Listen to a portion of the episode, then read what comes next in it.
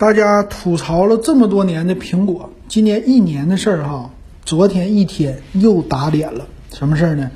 苹果 iPhone 十二真机出来了，很多人发现买到蓝色的这些机器感觉有色差，然后就想找苹果，嘿嘿，就这一件事儿引起了轩然大波，整个全网热搜，很多的自媒体捧臭脚，捧什么呢？就说这个蓝色的事儿，还得到了很多流量，你说搞笑不搞笑？所以说，咱们说了这么多年，华为崛起啊，这个崛起那个崛起，你看看现在谁是老大？还是苹果是老大，对不对？